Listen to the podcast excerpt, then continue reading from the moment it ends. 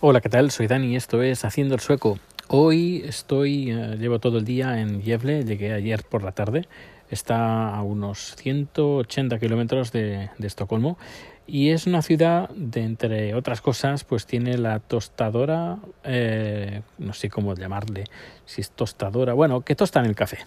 La compañía se fundó en 1854, si no, no estoy muy equivocado, y es la tostadora de café más eh, importante de toda Escandinavia.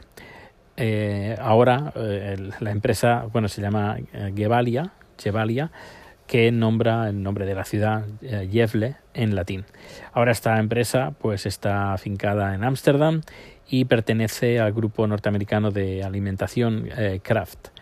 Pero bueno, sus raíces son suecas y de aquí, de esta ciudad, de Gefle. Pues estoy haciendo una instalación y ya casi terminado la primera parte. Mañana se, creo que supongo, espero terminar la segunda parte. Y, y bueno, uh, estoy en, eh, ¿cómo se llama? Landmateriet. Landmateriet eh, sería el, como la oficina del gobierno de... Uh, los, son los que preparan los mapas de cartografía, eso.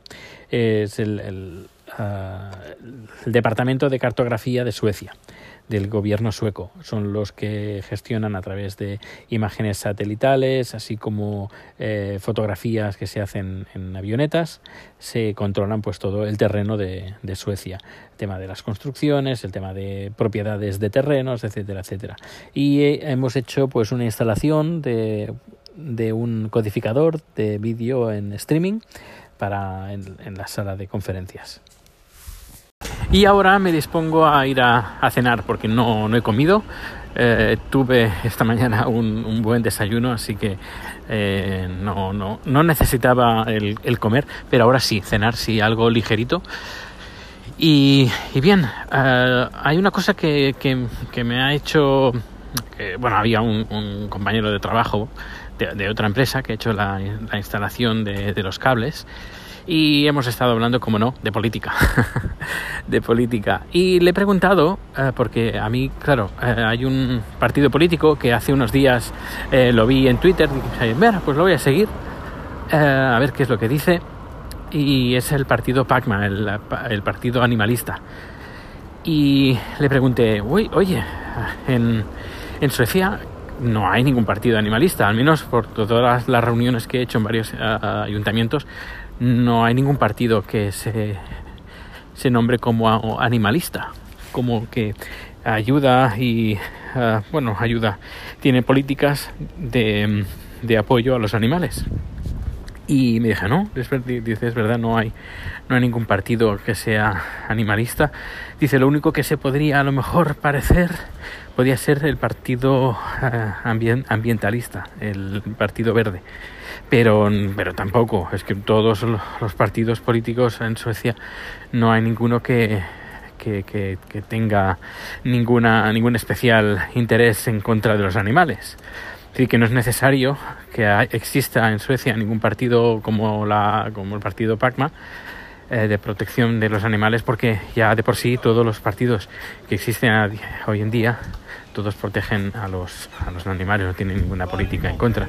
Y a partir de ahí salió un, un hilo en Twitter que, que reco recoge eh, tradiciones en espa españolas donde el, el, el, el nexo común es el maltrato animal, es la tortura de un animal.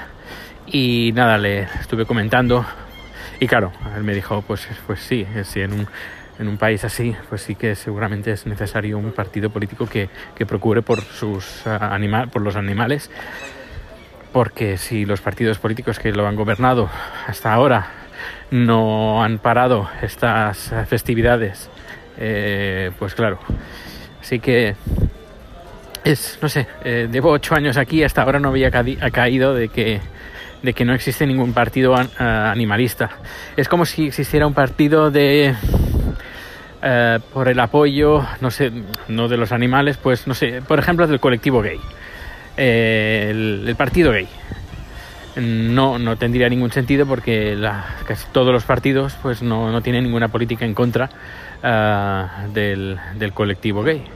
O el partido, bueno, existe un partido feminista eh, que estoy intentando a ver quedar un día con ellos para que mm, para entrevistarlos y que nos cuenten un poquito qué ideales te- eh, tienen.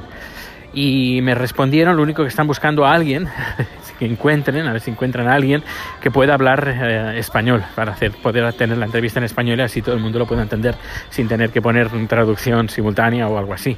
Para, digo, para el podcast, para que la gente que lo escuche lo entienda.